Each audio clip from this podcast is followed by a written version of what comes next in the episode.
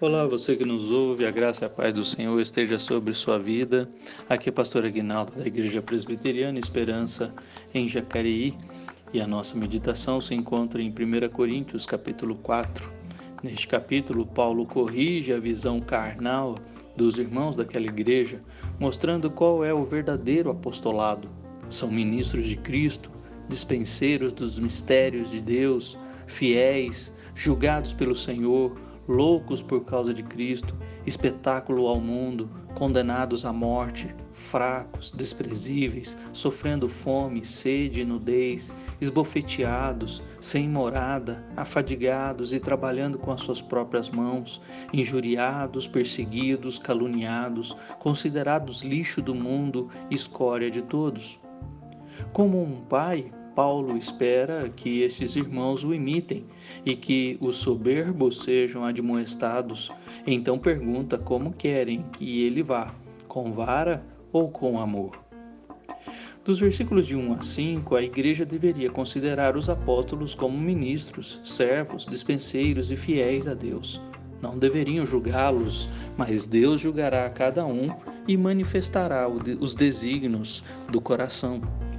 Dos versículos de 6 a 13, a igreja deveria aprender com o exemplo deles e não se vangloriar por terem Paulo ou Apolo como seus líderes. Deus os colocou em último lugar. A igreja tem a primazia de Deus. Dos versículos de 14 a 21, a igreja deveria imitar a Paulo, pois ele os gerou como filhos amados pelo Evangelho em Cristo Jesus. Deveriam ouvir a Timóteo, que os lembraria dos caminhos do apóstolo e o que ele ensina em todas as igrejas.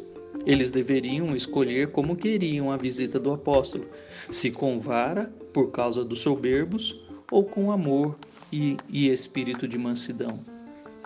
Meu querido ouvinte, este capítulo é muito atual para os nossos dias, quando no meio, no meio evangélico muitos se intitulam apóstolos, mas totalmente diferente das características reveladas por Paulo. As igrejas idolatram seus líderes e estes se aproveitam da fama que a igreja dá a eles. Isso não deveria acontecer na igreja de Cristo. A igreja do Senhor Jesus e não dos homens. Os apóstolos foram colocados por últimos, para que a igreja receba toda a bênção e graça de Deus.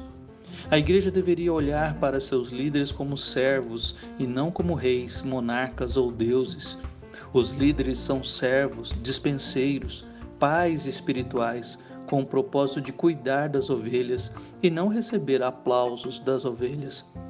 Paulo nos deixa neste capítulo uma admoestação para a igreja que coloca seus líderes num pedestal, mas também um ensino para avaliarmos o caráter do verdadeiro líder que Deus usa.